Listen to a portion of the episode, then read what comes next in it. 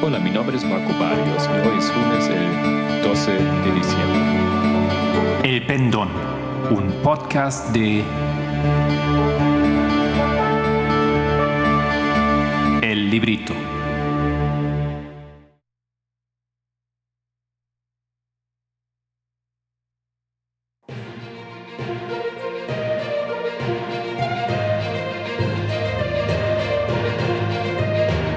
Los temas del movimiento.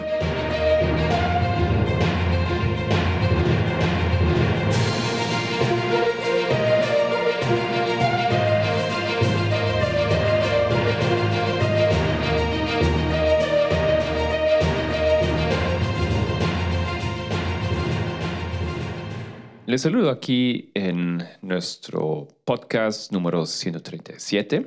Vamos a continuar nuestra serie sobre los temas de Tess Lambert que la dio en la Escuela de Uganda en 2020. Hablaremos hoy de la clase número 10, que tiene el título original de Counterfeit Line, lo que significa la línea de la falsificación. Yo he dado otro nombre a este tema porque Vemos que en la clase ella apenas logra empezar esa línea y ocupa la mayor parte con la recapitulación de la línea millerita.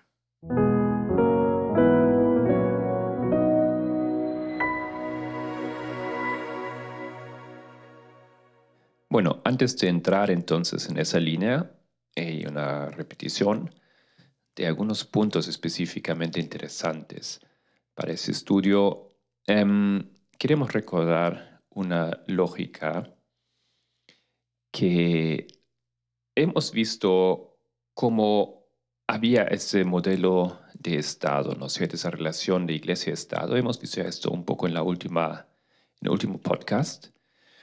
Y aprendimos que Israel antiguo, que representa el verdadero rey del norte, tenía una unión de liderazgo religioso y político simbolizado en una persona o simbolizado, no, no simbolizado, sino hemos visto esto en el ejemplo de Samuel.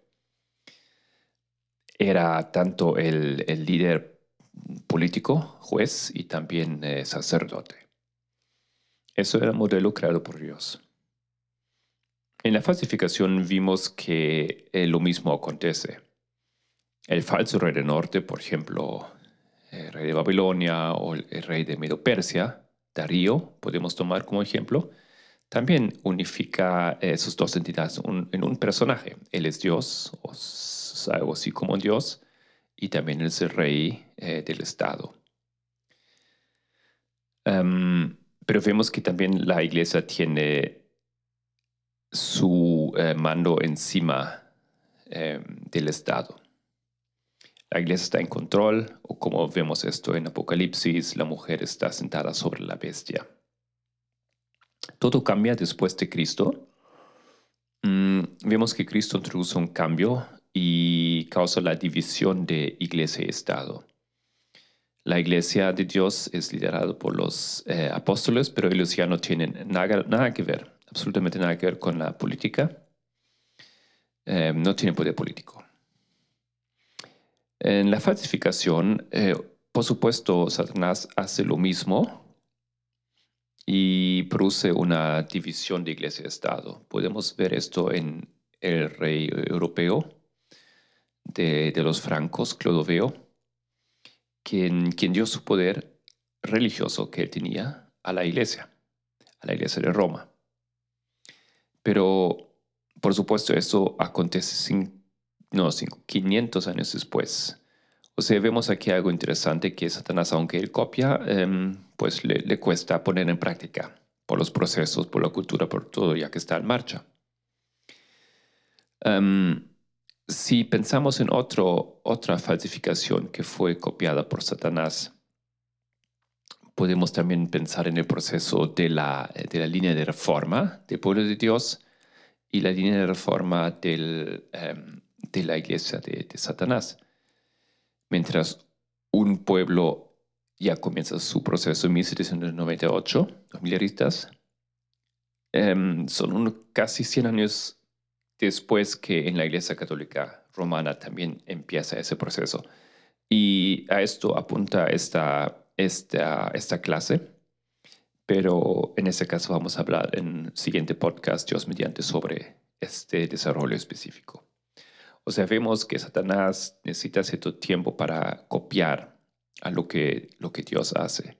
500 años en ese proceso de la, ese cambio de la relación iglesia-estado, 100 años al iniciar la, la reforma y vamos a ver cómo él logra achicar esos procesos. Para eso solamente tenemos que pensar en otro incidente donde podemos comparar esas dos historias muy bien. Vemos que en el movimiento eh, de nosotros en 2014 hubo el cambio de liderazgo de Pippinger a, a Bayant. Y también vimos que hubo un cambio eh, drástico, eh, categórico en el liderazgo de la Iglesia Católica en 2013 de Papa Benedicto a Francisco. Esto fue eh, el mismo año, o sea, un poco antes inclusive, aunque tal vez podemos decir en 2014 recién es cuando Francisco puede poner en práctica su, su, purga de la iglesia. es interesante porque ya tenemos ahora aquí eventos que se sobreponen. Entonces Satanás ya no está atrasado para nada. Más bien él logra leer muy bien eh, la historia profética porque si nosotros nos preguntamos si podríamos haber sabido o predicho o entendido que habría ese cambio de Pippinger a, Pamela Bayant, em, ¿qué años ustedes tal vez tienen en mente para, para decir, ajá, en estos momentos ya se podría saber? Y me imagino, algunos de ustedes están pensando en 2012. Claro, porque ahí también dio una, una profecía em, que fue rechazado por el líder de aquel momento, Jeff Pippinger, y en ese momento eh, ya se podría haber sabido que habría ese cambio. Bueno, aparentemente alguien lo sabía muy bien y lo aceptó y lo entendió y se apuró de adelantar y hacer los cambios en su propio área, y eso fue Satanás. Desde luego, él aprovechó ese, esa información que nosotros mismos en el movimiento nos costó. O lo ignoramos, o no, no supimos de ello, ¿no es cierto? Y, nos costó participar en ese cambio y entender y aceptarlo. Satanás más bien introdujo los cambios rápidamente y así él estaba al tanto. Em, porque en 2012 en su iglesia también había un un evento, eh, el famoso escándalo de Vatileaks, que a su vez también, también dio eh, lugar para el cambio después en 2013. Ok, entonces de 500 años a 100 años y luego ahora ya los eventos se sobreponen. De ahí podemos también deducir que eh, en la ley dominical Satanás va a tener todo al tanto, listo para que los eventos se, están, acontecen al mismo tiempo. O sea, nosotros no estamos adelantados. él está listo para poner en práctica todo lo que tiene que acontecer.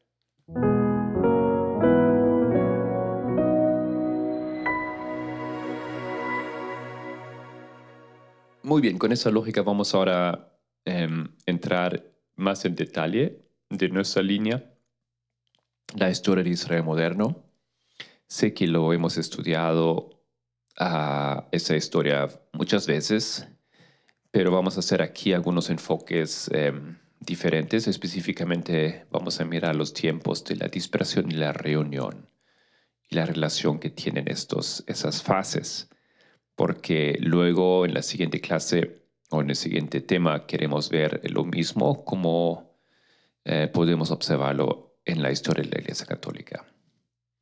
Entonces, en grandes rasgos, em, reconocemos que en 1798 comenzó el tiempo del fin y la historia alfa de Israel moderno.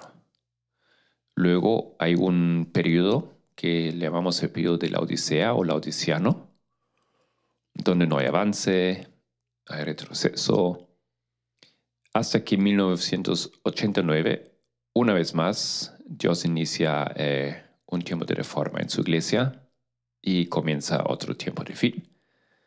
Y desde luego la historia de Israel moderno Omega, que es también la última historia, y la finalización de la historia de la de Dios en la tierra. Ok, esto es así en grandes rasgos, tenemos esas dos fases. Bueno, ahora vamos a mirar en detalle. Obviamente, antes de 1798 hubo un periodo largo. Esos 1260 años de 538 comenzando, donde el pueblo de Dios estaba disperso. Sabemos muy bien que no tenía em, eh, dominio, no tenía posibilidades, estaba más bien escondiéndose, huyendo. Em, y fue una fase donde la iglesia em, católica estaba simplemente dominando la tierra, tanto religiosa como políticamente. Y esto tenía su impacto sobre la luz em, que abriría o que iluminaría eh, la palabra de Dios. No había, había muy poco em, avance, comprensión y no había comprensión profética también. Entonces, em, sin entrar mucho en, esa historia, 1798 sabemos entonces que Dios llamó a un mensajero que tiene que dar un mensaje, el mensaje del primer ángel. Eso fue Guillermo Miller. Em, y ahí empieza entonces esa historia de reforma. 1818, a un aumento de conocimiento. Miller comprende, y lo que él comprende en, eso, en este año, o en este tiempo de estudio donde él se retracta para, para comprender la palabra de Dios, um, él entiende básicamente todo lo que va a ser el mensaje de todo ese periodo o ese tiempo o ese mensaje millerista. Y es básicamente el mensaje de que Cristo regresará dentro de más o menos 25 años, desde su perspectiva, en aquel tiempo.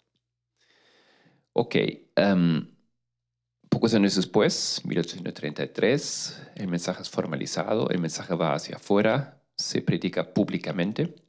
Lo había entendido antes, pero no lo había compartido con el público, solo con algunos pocos cercanos de él.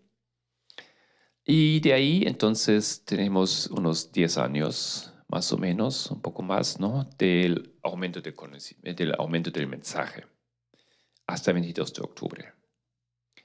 Ahí sabemos que el pueblo pasa por un, un, chasco, falla, y se acaban los 46 años de, de reunión, que eran desde 1798. Y nuevamente el pueblo de Dios cae en una fase de dispersión. Significa que básicamente no hay un, movimiento estructurado, no hay un aumento de, conocimiento, de luz.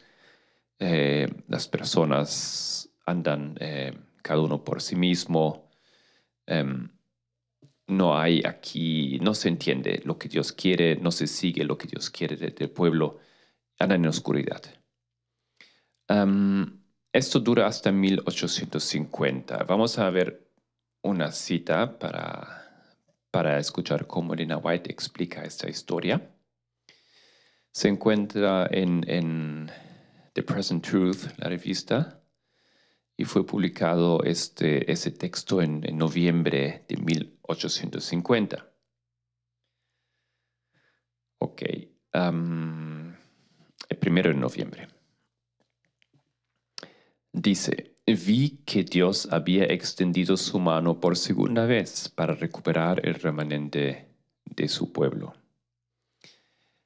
Mm, si tratamos, de entender eso en su contexto, entonces ella ahora en 1850 dice que por segunda vez Dios trata de recuperar su pueblo, el remanente de su pueblo. Em, entonces, ¿cuándo fue la primera vez? Y eso, eso es la historia que acabamos de explicar. De 1798 a 1854, los 46 años, esto fue el primer intento. No, eso fue la primera vez que Dios eh, extendió su mano para recuperar el remanente de su pueblo. El pueblo al fin eh, entró en la oscuridad, rechazó el mensaje y entonces Dios ahora intentó una segunda vez en 1850. ¿Hace sentido? Continuamos la cita. En la dispersión Israel fue desgarrado y herido.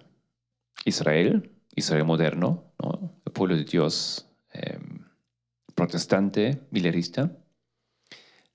En la dispersión Israel fue desgarrado y herido, pero ahora, o sea, a partir de 1850, Dios lo sanará y lo vendará. En la dispersión, en ese periodo de 44 a 50, los esfuerzos hechos para difundir la verdad tuvieron poco efecto, lograron poco o nada. Pero ahora, en el tiempo de la reunión, cuando Dios ha puesto su mano para reunirse a su pueblo, los esfuerzos para difundir la verdad tendrán el efecto designado y todos deben ser celosos y estar unidos en la obra. Ok, entonces eh, es interesante, ¿no? Se entiende mucho mejor cuando uno comprenda el contexto en el cual ella escribe esto y a qué se refiere. Y luego él añade, vi que la antigua carta estaba dirigida por el Señor y vi que una clavija de ella, ni una clavija de ella debería ser alterada sin inspiración. Vi que las cifras de la carta eran las que Dios quería. Entonces ella aquí también hace referencia y confirma el diagrama de 1843. Ahora volvemos con una segunda cita.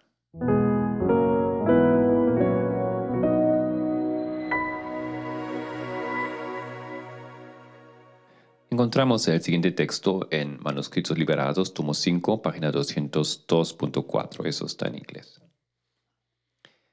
En el mismo día, el 1 de noviembre de 1850, Elena White escribió lo siguiente. Dios me mostró la necesidad de sacar una tabla. Vi que era necesario y que la verdad expresada claramente en las tablas afectaría mucho y haría que las almas llegaran al conocimiento de la verdad. Ok, en 1850 es el comienzo de la reunión. Dios dirige la creación de otro diagrama. Pero al mismo tiempo acontece algo que tal vez parece un poco eh, contradictorio, ¿no es cierto? Pero el pueblo entra en una condición laodiciana. Eh, la iglesia entra en apostasía y se revela contra Dios, mientras que Dios hace ese esfuerzo de llevarlo a las cenas antiguas, de nuevamente mm, causar esa, esa, de reunir ese pueblo a base de lo que ya había hecho poco antes. Y tenemos inclusive aquí los mismos líderes o personas que surgieron del, primer movimiento, entre ellos eh, Jaime White, um, Elena Goldhamen, entonces eh, White, y, otros, por supuesto. Ok, entonces en 1850 tenemos otra vez esa fase, una fase de, em, de reunión que comienza ahí, surge ese otro diagrama, em, hay todo un esfuerzo en el movimiento eh, millerista o adventista ahora, ¿no? ¿No es cierto?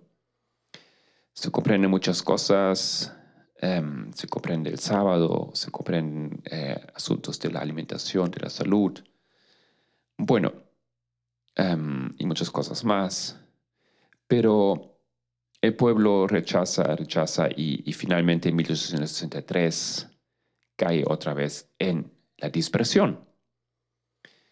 Por un lado vemos que el pueblo hace algo que es correcto, que es bueno porque se organiza, se organiza la iglesia, pero por otro lado rechaza el mensaje profético, lo que es malo. En, en, Hechos 27 habíamos marcado ese punto como el barco cuando sale del curso. Ahora simplemente una, una pequeña nota aquí. Cuando decimos que en 1850 la iglesia cae en el estado laodiciano, eso aparentemente no, em, no parece como mucho o, o no es muy visible, pero lo que porque no es una rebelión tal vez así tan fuerte como rechazan eh, todo lo que dice Elena White o algo así. Nada de ello. Más bien ellos son, como ella lo explica en primeros escritos, son más preocupados por, los, por la prosperidad temporal y distraídos por los asuntos normales de la vida mm, que, que, que, impide que ellos puedan cumplir su, su trabajo que tienen que hacer. Ok, entonces esa dispersión ahora dura largo, 126 años. desde luego nosotros vemos aquí, ¿no es una repetición de los 1260 años al inicio de su línea. y hasta 1989, cuando empieza entonces una vez más un tiempo de fin y la línea, la historia omega del, del pueblo de Dios. Solo hay que añadir aquí un hito más en ese desarrollo. En 1888, ¿qué pasó ahí? Porque lo reconocemos como un evento importante en eh, este proceso de reunión y dispersión, ¿no es cierto? Es que había otro intento, había otro intento divino de reunir el pueblo, pero ahí sí el rechazo del liderazgo, especialmente de la iglesia adventista, fue rotundo. Eh, en aquel tiempo había que entender, había que aclarar la posición correcta sobre la justificación por la fe. Y había dos posturas que ya venían eh, exponiéndose y luchando una contra otra hace algún tiempo. Em, una definida por, por Butler, el presidente de la iglesia, y la otra por, por el joven Wagner. Bueno, Butler ya había escrito un papel o un, un, panfleto en 1886 donde él exponía sus puntos de vista en contra de Wagner. Y cuando en 1888 mm, se da la conferencia en Minneapolis, bueno, la iglesia se pone, el liderazgo se pone en contra de la nueva luz pero a fin de cuentas, Elena White dice que nadie tenía toda, toda la verdad tampoco sobre el tema, ni Butler ni, ni Wagner. A fin de cuentas, la iglesia no, no quiere aceptar la luz que, que Dios quería dar a la iglesia. Em, mm, rechaza a Elena White también, no quiere escuchar su, su consejo, su liderazgo. Bueno, y no, no sale nada de ese intento de em, reunir el pueblo en 1888. Tiene que esperar unos 100 años más el pueblo de Dios. Y es entonces 1989 donde Dios levanta el nuevo mensajero, Jeff Pippinger, que logra entonces eh, causar un movimiento y producir el primer mensaje para la iglesia adventista. Y el pueblo otra vez entra en tiempo de reunión, y eso es la historia que ya hemos repetido muchas veces, pero pienso que era eh, muy útil de resumir y mirar hacia atrás esas fases, fases de una dispersión de la cual el pueblo de Dios sale, em, entrando en, una, en un interesante, fructífero tiempo de reunión hasta 44 cuando lo rechazan. Cae otra vez en una dispersión. Y luego 1850 son reunidos nuevamente. Pero no dura mucho tiempo porque lo rechazan. Rechazan las verdades, rechazan la profecía y el pueblo otra vez cae en 63 en dispersión. De ahí queda en dispersión por mucho tiempo hasta llegar a nuestro tiempo.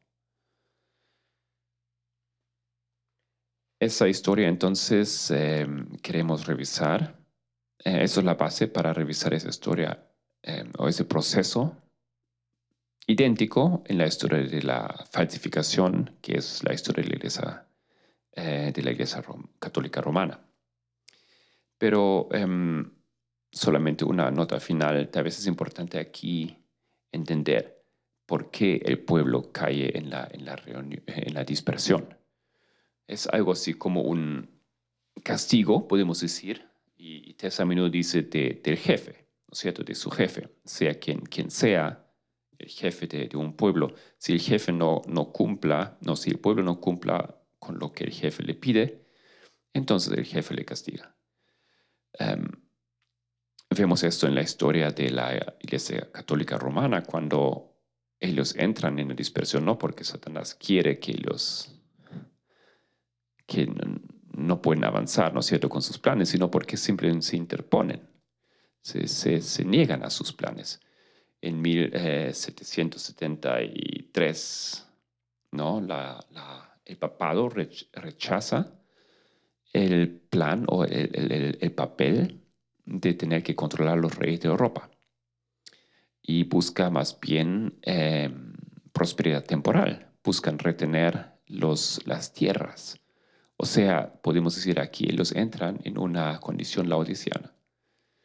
Y esto produce, por lo tanto, ese periodo de dispersión en lo que ellos caen por realmente rechazar y no cumplir el mandato que tienen. Y lo mismo con la iglesia adventista y el pueblo de Dios. Muy bien, hasta aquí en nuestro pequeño resumen y em, charla sobre esta presentación y el contenido. Espero que les haya servido recordar estos eventos y estas fechas.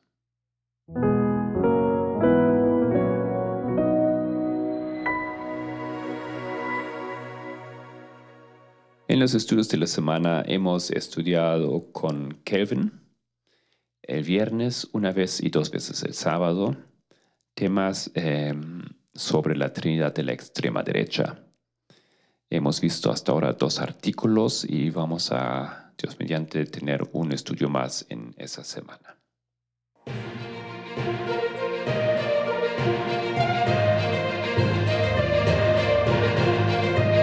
Esto era los temas proféticos del movimiento en Mis Palabras.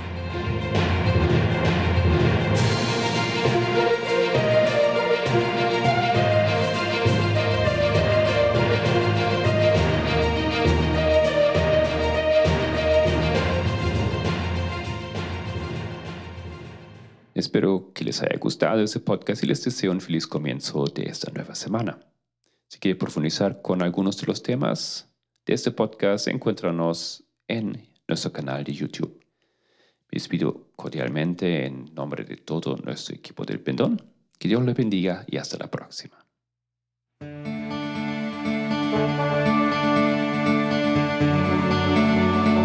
El Pendón, un podcast de El librito.